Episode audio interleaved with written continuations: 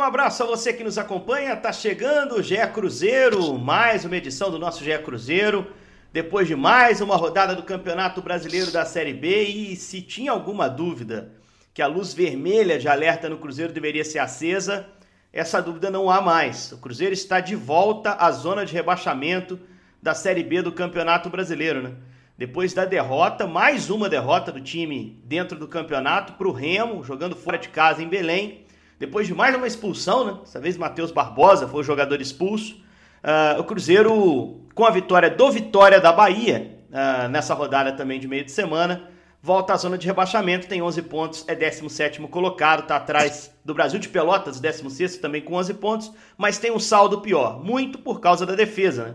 A defesa é a pior do campeonato, 23 gols sofridos. Para trocar uma ideia sobre esse Remo e Cruzeiro, esse 1 a 0 para o Remo, um golaço do Vitor Andrade, temos alguns companheiros por aqui. Meu primeiro abraço aqui a Jaime Júnior, que estava comigo na transmissão.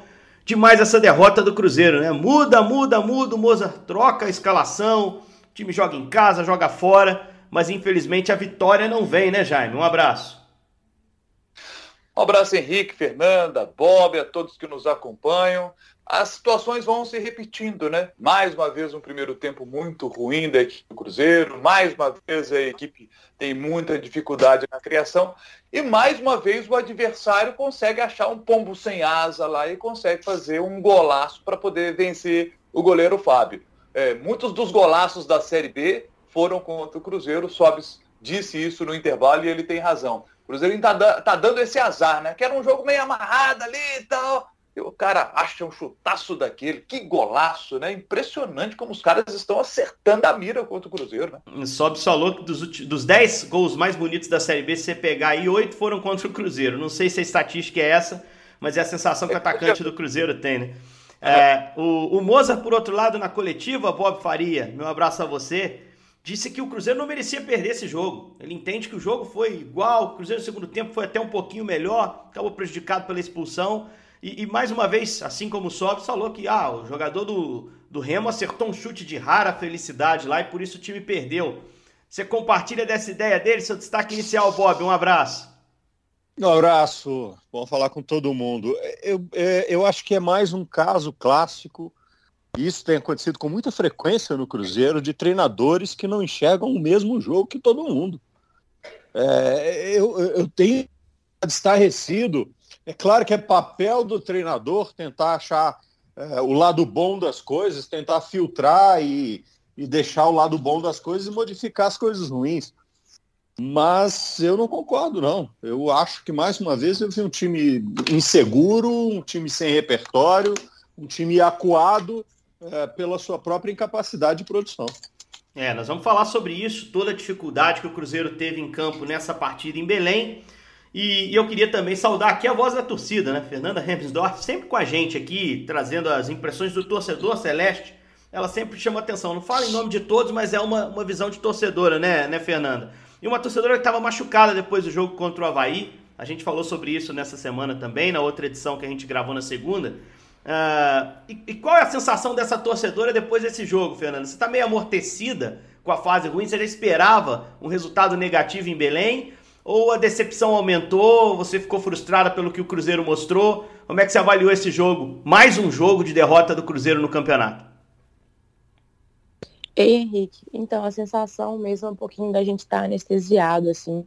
É, infelizmente, eu estava totalmente preparado para esse resultado no meu canal, no pré-jogo, eu falei, gente, infelizmente o Cruzeiro vai perder hoje, o Remo tá vindo muito bem, é, tá bem encaixadinho, organizado, o Cruzeiro tá totalmente abatido, a gente vê os jogadores meio desacreditados também, enfim. Então, foi totalmente normal, infelizmente, é péssimo dizer isso aqui, falar que uma derrota é normal, é, apesar que o Cruzeiro, assim, tem um péssimo histórico contra o Remo, de qualquer forma, mas a torcida tá assim, sabe? Grande parte, vamos dizer, sem força já e já esperando sempre o pior. Não tem nenhum jogo que a gente fala, ah, esse jogo aí acho que ganha, hein? Porque o Cruzeiro não passa esperança pra gente, não. É, é um time que realmente não inspira muita confiança. Ô Jaime, você quer fazer aquele resuminho do jogo? A gente estava junto nessa. Uh, primeiro tempo 1x0 Remo, no segundo tempo 0x0, né? se a gente for somar os resultados, 1x0 placar final para a equipe paraense, Jaime. Ao primeiro tempo, né, Henrique? quase nada aconteceu, né? Nos nossos melhores momentos, quando a gente foi separar ali os principais lances do primeiro tempo, a gente decidiu dar apenas o gol. É, três, ter... três finalizações no jogo, né? Uma do Remo, duas do Cruzeiro. A única certa foi a do Remo, que virou gol, né? Então não teve muita coisa para mostrar realmente. É, então é isso, tem, tem se repetido, né? É, os primeiros tempos dos jogos do Cruzeiro têm sido jogos ruins de uma forma geral e a apresentação do Cruzeiro abaixo ainda desse nível que a gente tem observado aí quando a gente pega o jogo todo, né? Os primeiros tempos têm sido muito ruins. No segundo tempo, o Cruzeiro dá uma melhoradinha, até porque é, o Remo baixou as linhas para tentar contra-atacar e não estava conseguindo é, tantos contra-ataques assim, né? Teve um que o Fábio fez uma grande defesa. O Cruzeiro estava mais com a posse e do jeito que o jogo estava, passava a impressão de que o Cruzeiro ia ali tentando, bola na área, tal, que poderia acontecer o gol. Teve uma boa jogada, por exemplo, do Bruno José, né? O arremate do Sobes, ele pega mal na bola, estava de frente para o gol. Então, assim, um jogo de poucas oportunidades. Uma dessa aí, por exemplo, o Cruzeiro teria de ter aproveitado e o Sobes teve a infelicidade de mandar a bola para fora. Aí quando vem a expulsão do Matheus Barbosa, aí arrebenta tudo, né? Porque o, o Moza tinha mexido na equipe, tinha feito substituições, colocou Bissoli, colocou Dudu, uh, colocou Wellington Nem. E quando o Matheus Barbosa é expulso, e para mim uma expulsão infantil, ele, ele tomou o chapéu do G2, estava longe do gol do Remo, sabe? O, o, jogador às vezes não gosta de tomar o chapéu, toma o chapéu até aquela coisa de fazer a falta. E aí ele já tinha amarelo, sabe? Aí toma um segundo amarelo besta. De novo, uma expulsão assim boba na equipe do Cruzeiro. O time ficou dentro e a situação se complica ainda mais, fica bem mais difícil. E o Cruzeiro, mais uma vez, é derrotado, né? É, mais uma vez, a, a dificuldade para a criação de jogadas. O Marcinho, para mim, é, esteve abaixo é, daquilo que ele vinha apresentando em outros jogos aí com, com o Moza. Então, segue esse problema, segue a dificuldade toda do Cruzeiro para conseguir criar e, e, é isso que está angustiando o torcedor do Cruzeiro, né? Porque se a gente observar que foi um jogo de poucas oportunidades e, e, o, e o, time do Remo foi mais eficaz e conseguiu o seu gol, e o Cruzeiro ali, na chance que teve, não conseguiu aproveitar, né? É, mas o, o, desempenho é o que preocupa. E é isso que o Bob falou. O Moza fala uma coisa na coletiva, mas sinceramente a gente está vendo outra, porque o desempenho está sendo ruim. É, o Bob até citou isso do uh, que você está recuperando agora, Jaime, que é importante a gente abordar, né? Porque isso, acho que talvez, por mais que o treinador tenha ali um discurso público, até em defesa dos jogadores, como o Bob disse, para tentar manter o pessoal na mão dele, né? Trabalhando junto, ainda tentando virar a situação, também mostra uma certa desconexão com o que o jogo mostrou, né? É, acho que a gente não pode nem acusar o Mozart de ter mudado muito a escalação, o time ali era, era bem mais dentro do previsível, era um time que você conseguia olhar e enxergar o posicionamento que foi realmente o que foi levado para o campo. Mas a análise que ele faz do gol, por exemplo, é uma análise super rasa e que não chama atenção para problemas do time dele, né? Problemas da pior defesa do campeonato, que ele ajudou a construir, né? O Felipe Conceição começou tomando sete gols nos primeiros dois jogos do campeonato e ele ajudou a construir. Porque se você pega só a finalização do Vitor Andrade, realmente tirou da cartola. Uma finalização difícil de se obter, um voleio no ângulo praticamente, tirando o Fábio mas tem toda uma construção da jogada ali que mostra fragilidades, né? Um erro de passe na saída do Rômulo, uma recuperação, o G2 com espaço, gira, mete a bola nas costas dos dois caras que marcam na esquerda, o Felipe Augusto e o Jean. O cruzamento vem com total liberdade do Thiago Enes e aí sim vem a finalização feliz do Vitor Andrade. É aquela história de angular a análise, né, Bob? Para fechar os olhos para aquilo que pode ser criticado e que deve ser criticado. Porque se não tivesse nada para criticar, o Cruzeiro não estava na zona de rebaixamento, né? É, o, o, que acontece é que fecha esse filtro para tentar desviar uma, uma atenção para alguma coisa que é muito mais séria. Agora, é, acho que o, o, Mozart é, o, é, é, é mais uma vítima do status é, quo que vive o Cruzeiro. E não é de hoje, e não é de hoje. Quero trazer aqui grandes, grandes polêmicas à tona, mas eu vou me lembrar aqui de um episódio que é muito, que é muito é, significativo disso.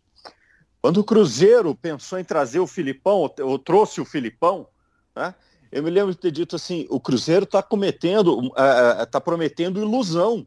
O que é que o Cruzeiro tem, já naquela época, o que é que o Cruzeiro tem hoje para oferecer para o Filipão, né? É, para trazer um técnico com desse, desse porte, com esse custo, é, que não seja fantasioso. Me lembro que a torcida ficou muito aborrecida, inclusive na época, né? Porque, né, que eu estava é, é, menosprezando a capacidade do Cruzeiro. E o que aconteceu três meses depois?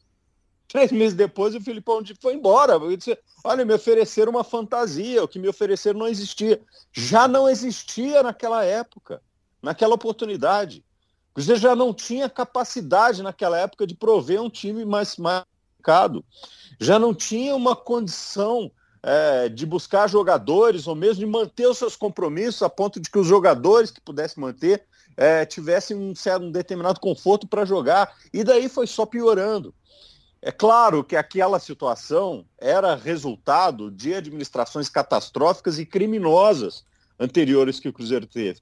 Mas desde então, a engrenagem não encaixou nenhuma vez. Nenhuma vez. É? Então, assim, é, o, o, Cruzeiro vem sofrendo com essa, com essa degradação, e é uma degradação administrativa, e acho até. É, eu acho válido e, e, acho totalmente legítimo a torcida protestar contra a diretoria do Cruzeiro. É, a diretoria não se movimenta, a diretoria não faz isso, não faz aquilo, etc. Mas eu também fico pensando pelo outro lado, assim, movimentar para onde? Fazer o quê? Quem tem uma solução? a solução é, é, é, é tirar o presidente e colocar o, o, o, grande investidor do Cruzeiro como presidente. O grande investidor do Cruzeiro, que nem sei se está investindo mais, porque ele não é trouxa também, não ficou rico à toa, é, vai chegar na presidência do Cruzeiro e botar o, o dinheiro dele de volta. E o dinheiro vai resolver o problema? Essa é uma outra questão. Porque a gente tem times muito mais pobres do que o Cruzeiro na Série B com um rendimento muito melhor. A gente tem times com orçamentos muito menores e times mais bem montados, times com equilíbrio emocional muito melhor, não é? Então é, é uma análise muito mais profunda que eu acho que não passa só pela, pela deposição de toda a, a, a direção do Cruzeiro. Tem, tem, tem, tem alguma coisa é, entranhada na, no Cruzeiro, dentro do seu conselho, dentro da forma como o, o clube se enxerga ou se posiciona hoje, que reflete lá no futebol, reflete lá na insegurança, reflete lá na, na, na má decisão na hora de contratar. E reflete na hora de se posicionar e dizer coisas, por exemplo, que não, que não condizem com aquilo que a gente está vendo dentro de campo. Né? Acho que no final das contas, o que eu quero dizer é o seguinte: o Moser está fazendo um discurso que traz com ele né, toda uma carga de pressão que não é só do treinador, é de tudo que está por trás. Fernandinha, queria ouvir você também, porque tava falando aqui quando a escalação saiu, eu, eu olhando a escalação, falei, poxa, esse time eu consigo desenhar aqui na minha cabeça. E aí vai para o campo, é o time realmente que a gente imaginava, né? É, o Moza falou na coletiva que ele não tem conseguido repetir o time também por lesão, suspensão. Dá pra gente dizer que Ramon na vaga do Brock é a mudança que pode levar o time, talvez o Moreno na vaga do Sobs também, são as mudanças que possam, é, que podem talvez levar para um time ideal na cabeça hoje do Moza. É, você acha que esse time já não vai ser repetido, esse que jogou nessa terça, porque o Barbosa foi, foi expulso. Então vai ter que fazer uma reposição no meio. Mas você acha que ele, agora parece dar sinais que vai jogar esse 4-2-3-1 mesmo, que esse é o time que ele vai levar agora, pelo menos por um tempo, para tentar achar um entrosamento, ô, ô, ô, Fernanda? Você acha que tem uma cara de time aí no que a gente viu contra o Remo? Eu acho que ele agora encontrou o esquema tático que ele está gostando mais, que, que realmente é ter quatro atrás. É, assim, agora dizer que tá com cara de time não tá, que não ganha de ninguém, né? São sete rodadas sem, sem ganhar, eu acho que é o maior, maior tempo que a gente ficou é, juntando as séries B aí. E, mas aí eu acho que vai ficar mais ou menos por isso. Pelo que eu ouvi nas últimas entrevistas dele, ele falou que tá por achar o time agora, tá por manter isso daí, até porque ele já testou tudo que era possível. Eu acho que ele já colocou todos os jogadores para jogar. Então não é possível que ele já não tenha uma noção de quem é melhor, quem é pior, apesar que nem sempre bate um pouco com o que a torcida pensa, né? É, vamos ver aí com a volta do Marcelo Moreno, se ele vai deixar o Moreno mesmo, e a zaga que ele tá mudando demais, eu não sei se vai ser o Ramon, ele falou sobre isso na, na coletiva, eu não vi. É, o, o Ramon não, não pôde jogar essa partida porque ainda tá com um probleminha físico, né? Tá com problema de lesão, mas eu imagino o Ramon como titular. Na coletiva ele falou que o Brock voltou porque era o titular antes da lesão. Mas agora ele tem o Rodolfo também à disposição. Eu acho que o Ramon volta ao time. Não sei se sai o Rodolfo ou o Brock, Fernando. Entendi. É, e será que ele vai manter o Rômulo mesmo e ter tirado o Lucas Ventura de vez? Isso aí me parece que, que é uma tendência, né, Jaime? Você tem essa sensação também? Um meio-campo com, com o Rômulo que tem um pouquinho mais de chegada à frente. O Ventura não foi tão bem assim nos jogos que fez, né? Eu manteria o Rômulo. Eu manteria o Rômulo. Acho que, que é a melhor das, das soluções nesse momento. Outro jogador que pode voltar, você citar, é o Marcelo Moreno. É, eu, eu conversei com o Marcelo antes do jogo e é uma situação particular, até perguntei para o Marcelo, Marcelo, posso falar a respeito dessa situação? Ele, ele me autorizou a dizer, então eu vou contar aqui. A, a, a, esposa do Marcelo, depois do jogo do Cruzeiro contra o Havaí, a esposa do Marcelo passou mal, então o Marcelo Moreno, por isso não viajou para o jogo contra o Remo. Ele ficou em Belo Horizonte para cuidar da esposa dele. É uma situação particular, totalmente compreensível, não poderia ser diferente, não poderia deixar a esposa dele desamparada lá no hospital, sozinha, e ir jogar contra o Remo. É, agora, né, com, com, um pouco mais de tempo, é, ontem, por exemplo, teve o jogo do Cruzeiro né, contra o Remo, Marcelo Moreno é, já conseguiu ir treinar, ele foi treinar na Toca da Raposa, então tem parentes da esposa que estão é, chegando para poder ajudar nos cuidados, para que ele, Marcelo, possa ir para esse jogo contra o Vila Nova. Então, uma situação particular, né, toda, toda sorte aí, um grande abraço para a esposa do Marcelo para que ela possa se recuperar logo. E, e, e são situações que, que, que, que, o jogador, né, é, é a vida do cara, ele não é uma máquina. A gente não pode tratar o jogador como uma máquina. Né? um grande abraço aí para o Marcelo, que a esposa dele possa ficar logo bem e que ele possa fazer os gols que a torcida do Cruzeiro tanto espera. Contra o Botafogo ele tinha feito dois, bateu na trave contra o Havaí e que no próximo jogo o Marcelo retornando, que ele possa ser aí o cara que vai ajudar e muito o Cruzeiro a sair dessa situação. Nesse momento, primeiro, sair da zona de rebaixamento. Né? É, vamos ver se, só, se, ele se é... junta à delegação em Goiânia, né? Porque o pessoal já vai direto, já sai de, de Belém para ir para Goiânia. Pois não, Bob? Não, é, eu acho que, é, assim, primeiro toda a empatia, família em primeiro lugar. Claro, não, claro. Não, tenha dúvida. dúvida. Agora, é, o torcedor do Cruzeiro está esperando uma resposta mais efetiva do Marcelo Moreno desde que ele chegou da China. Né? É, então não é, não é uma questão pontual. É, e, e, e, e o, que, o que acontece? O, o, Jaime falou uma coisa que é, que é fato, né? todos nós sabemos, é, jogador não é máquina, jogador não é máquina, é, cada um tem o seu, e, e, todo mundo na vida tem os seus ciclos, tem os seus problemas, tem gente que né, passa por momentos melhores, momentos piores, rende mais, rende menos, é, tudo isso é absolutamente compreensível. Mas a grande verdade é que o Cruzeiro está perdido. É, ele está perdido na sua orientação tática e técnica, na minha opinião, porque é um time que varia demais de conceito e, são, e é um conceito difícil é, de ser implementado com a qualidade, ou com as, como gostam de dizer os treinadores, com as valências é, que os jogadores do Cruzeiro atualmente têm. Acho difícil o Cruzeiro querer ter um time de, de, de, Diga, pois não. Não, você me deu um gancho excelente, cara, para te perguntar uma coisa assim, até mais direta. Você acha que se não tivesse aquela essa nova regulamentação da CBF de um treina, uma demissão de treinador por temporada, você acha que o Cruzeiro já teria demitido o Moza? Como é que, como é que pode contornar essa situação, sabendo que para o Cruzeiro contratar um outro treinador, o Moza precisa pedir demissão? Sabendo que na coletiva ele disse que nem passa pela cabeça dele fazer isso, que ele aguenta a pressão e que ele vai tentar uhum. virar o Cruzeiro até o fim. Você acha que vale a pena demiti-lo mesmo assim e colocar, por exemplo, o Belete, o Célio Lúcio, caras que estão lá há mais de seis meses e que poderiam assumir interinamente, entre aspas, mas sem a possibilidade de o Cruzeiro trazer um treinador para a sequência do campeonato? Como é que, que se contorna essa situação da falta de resposta em campo com essa nova, essa nova regra de uma demissão por temporada e o Felipe Conceição já foi essa demissão do Cruzeiro?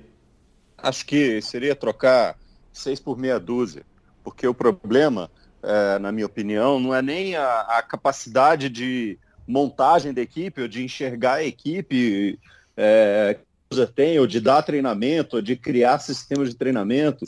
Acho que isso aí é, é totalmente contornável, né?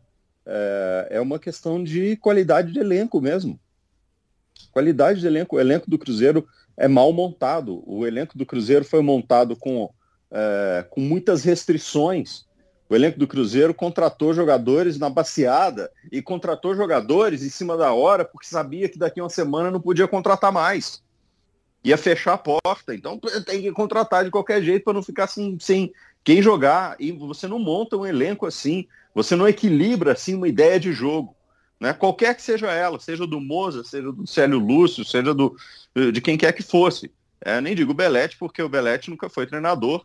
Eu acho que não seria é, nem apropriado para ele, né? Meu amigo Belete, meu querido amigo Belete, nem seria apropriado para ele entrar numa roubada como é, essa. Sim, a gente está citando o Belete porque ele tem a licença, né? Não, não significa que ele esteja ali rondando esperando o cargo, né? Ele tem a licença, ele claro, poderia assumir. Claro que não. Né? Isso. Claro que não, né? nem, nem seria... Nem, e ele nem... nem pode assumir ainda, não tem mês de auxiliar técnico com o Cruzeiro.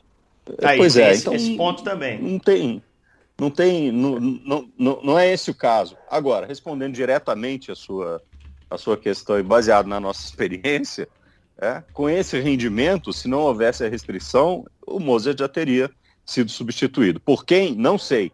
Tenho certeza que quem chegasse teria os mesmos problemas. Teria os mesmos problemas. É um, é uma, é um problema seminal, um problema. A, a raiz do time do Cruzeiro é, o, é um desequilíbrio técnico. E esse desequilíbrio técnico, ele tira a confiança. E ao tirar a confiança, ele não gera resultado. Ao não gerar resultado, ele tira dinheiro do clube. Porque ninguém quer botar dinheiro num clube que, que não está rendendo. Porque ele gera desânimo na torcida. Fernanda pode falar. E o que, que, o, que, que o cara que bota dinheiro no clube quer? Ele quer engajamento do torcedor. E no momento em que o torcedor se mostra frustrado, é, é, distante do clube, desanimado com o clube, ele diz, não vou associar a minha marca. É, então vai gerando um cioso. É? É, quando eu falei que acho que o protesto da torcida é até avalho, evidentemente que derrubar portão de centro de treinamento é, é crime, é diferente de, de, de protestar, né? mas é, esse, esse distanciamento da torcida em relação ao seu, a, a, a, a sua crença na reação do clube gera também é, um afastamento do investidor, gera um afastamento é, de quem poderia ter ideias, porque não é só isso também, meus amigos. Para dizer o seguinte, ah, não, porque o Cruzeiro tem que fazer, tem que fazer. Ok, quem é que tem uma ideia realmente consistente, boa, implementável para salvar o Cruzeiro nesse momento? É, não, é, não é uma medida, né? É uma série de medidas. E só sobre o que a é. Fernanda falou do Belete, eu acho que tem uma brecha aí, Fernanda, porque ele é auxiliar desde fevereiro, se não me engano né? Ali na, naquele final da Série Isso. B. Mas ele está no clube desde falar... setembro, né? Do ano passado. Ele já, já era funcionário do Cruzeiro. Então tem uma brecha Se eu não aí. me engano, eu acho que ele só pode assumir em agosto. Mas está chegando agosto de qualquer forma. Não, se for, se for sob cargo de comissão técnica, o que, que a regra diz? O funcionário tem que estar no clube há mais de seis meses. Se for uhum. como auxiliar técnico, ele chegou em fevereiro, até abri a notícia aqui. Em fevereiro ele vira auxiliar técnico do Cruzeiro. Aí você conta uhum. seis meses, daria agosto mas ele tá no clube como funcionário desde setembro. Porque ele, uhum. era, ele era de relações, diretor de negócios internacionais, enfim. Então tem uma brecha. Eu não sei exatamente, não estou dizendo que isso é errado, eu não sei exatamente como a regra ela, ela se define. E a gente tá falando em Belete aqui, gente, como eu disse, só porque ele tem licença. Ele poderia assinar a súmula lá como treinador. Não significa que ele esteja ali esperando o Mozart cair ou que o Cruzeiro já tem um plano para que ele assuma. Eu acho que ele ir para o campo significa que o Cruzeiro olha o Belete como um cara de campo, mas não sei se para agora, né? É uma situação que para o Cruzeiro seria muito mais confortável, né? Uma situação que seria muito mais confortável, né, Jaime? Era o Moza chegar lá e entregar o cargo. Mas ele já disse que não vai fazer isso. E me parece que da parte do grupo existe um, um certo apoio ainda, né? Que foi o que faltou o Felipe no momento que o Felipe saiu. É verdade, a situação está muito difícil. Eu acho até que caso o Moza é, só saia por meio de demissão, é, acho até que o Belete assumir sozinho, ele não tem experiência de campo, é, não seria o ideal. Talvez fazer uma dobradinha com o Célio Lúcio, que é um, o cara que tem a experiência do campo, é, seria algo interessante, né? Para os dois ali num comando ali juntos da equipe do Cruzeiro, o Belete assumindo como treinador junto com o Célio. E aí poderia dar certo, mas é, tá, tá uma situação muito difícil, né? Muito difícil, porque o Moza, com essa sequência de sete jogos sem vencer, é um jogo agora fora de casa contra a equipe do Vila Nova, né? E a gente falava no último podcast a respeito da sequência do Cruzeiro. Depois tem um jogo em casa contra a equipe do Londrina, que é o lanterna do campeonato. Nesse jogo em casa, a gente não pode nem imaginar o Cruzeiro perdendo pontos em casa. Né? Você vai pegar o lanterna do campeonato e não vence, Então, assim, essas duas próximas partidas do Cruzeiro, o Vila Nova fora de casa e depois o Londrina em casa, esses dois jogos eu tenho certeza, certeza, eles vão ser fundamentais para o futuro do Moza na equipe do Cruzeiro. Se ele consegue vencer esses dois jogos, dá aquele alívio, dá um respiro para poder dar uma sequência do trabalho. Mas se ele não consegue resultado positivo, contra o Londrina, por exemplo, não é nem a questão de, de perder. Se ele empatar contra o Londrina, vai ficar insustentável. A gente sabe como futebol é, futebol é resultado. É, sem só para fazer uma, uma, um pequeno parêntese, né? É, utilizar essa, essa, essa expressão padrão, é dizer o seguinte: a responsabilidade pode ser, estou falando do jogo, não do clube. A responsabilidade do jogo pode ser do treinador porque ele é o comandante, mas não dá para julgar a culpa nele toda. Não, não e contra ah, o Remo, principalmente, eu não jogo. Eu é, acho que ele não cometeu porque, nenhum erro ali grave. É, é, não, é, porque não é ele que chega na frente do gol e manda a bola na arquibancada. Não é ele que é expulso, é. né? No, no, na é, metade é do segundo que, tempo. Não é ele que é expulso infantilmente, não é ele que comete. Ele pode até dizer assim, ah, mas ele não orientou o jogador. Pelo amor de Deus, o cara é jogador profissional, tem coisa que ele não precisa ouvir mais. É, não seja expulso. Entendeu? Imagina chegar antes do jogo, não seja expulso, por é, favor. Não, por favor, se puder, não, não, não, não, não cometa. Isso, isso é, não existe isso, não. Tolices, não é? é? Então, assim, eu acho que a, a, a, responsabilidade do plano de jogo é do. É, mas a responsabilidade da execução é dos jogadores. E os jogadores precisam entender também é, que se não render dentro de campo, se não tiver, um, se não arrancar uma força de algum lugar a mais, e não estou dizendo que os caras não estão tentando, não, é que não está funcionando, mas não, se não arrancar uma força de um lugar a mais, é, e as vitórias começarem a vir, a máquina não anda. Vitória é bálsamo milagroso no futebol. Simples assim. Simples assim. Se as vitórias não começarem a vir, a máquina não anda o argumento do, do, do, do diretor para tentar conseguir dinheiro, para conseguir empréstimo, para contratar jogadores quando, quando for possível, tudo isso só vem quando uma equipe mostra potencial, quando uma equipe se mostra vencedora. Né?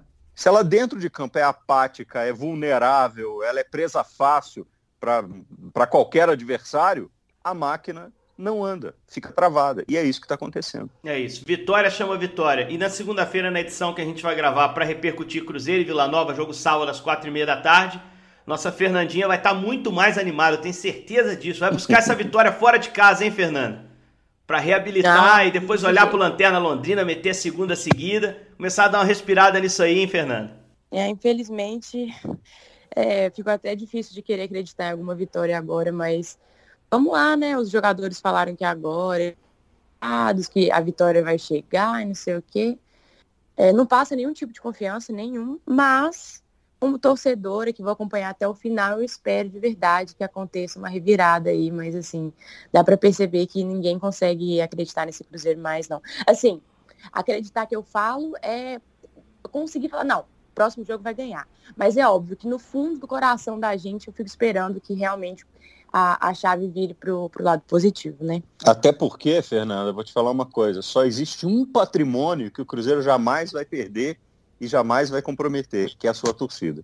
Jamais, jamais. Entende? E, e, e eu acho que a salvação do Cruzeiro passa pelo poder de reação também da torcida. Não, não invadindo CT de treinamento, intimidando o jogador, não fazendo isso, é, entendeu? Mas é, acolhendo de uma certa forma e não desistindo do clube porque isso acaba deixando o clube ainda mais vulnerável. O único patrimônio que o Cruzeiro jamais vai perder é o seu torcedor, e eu acho que é o patrimônio que vai salvar o time. E é o que tá fazendo mais falta agora, né? Se tivesse a torcida no é. estádio, eu tenho certeza que tá aí diferente.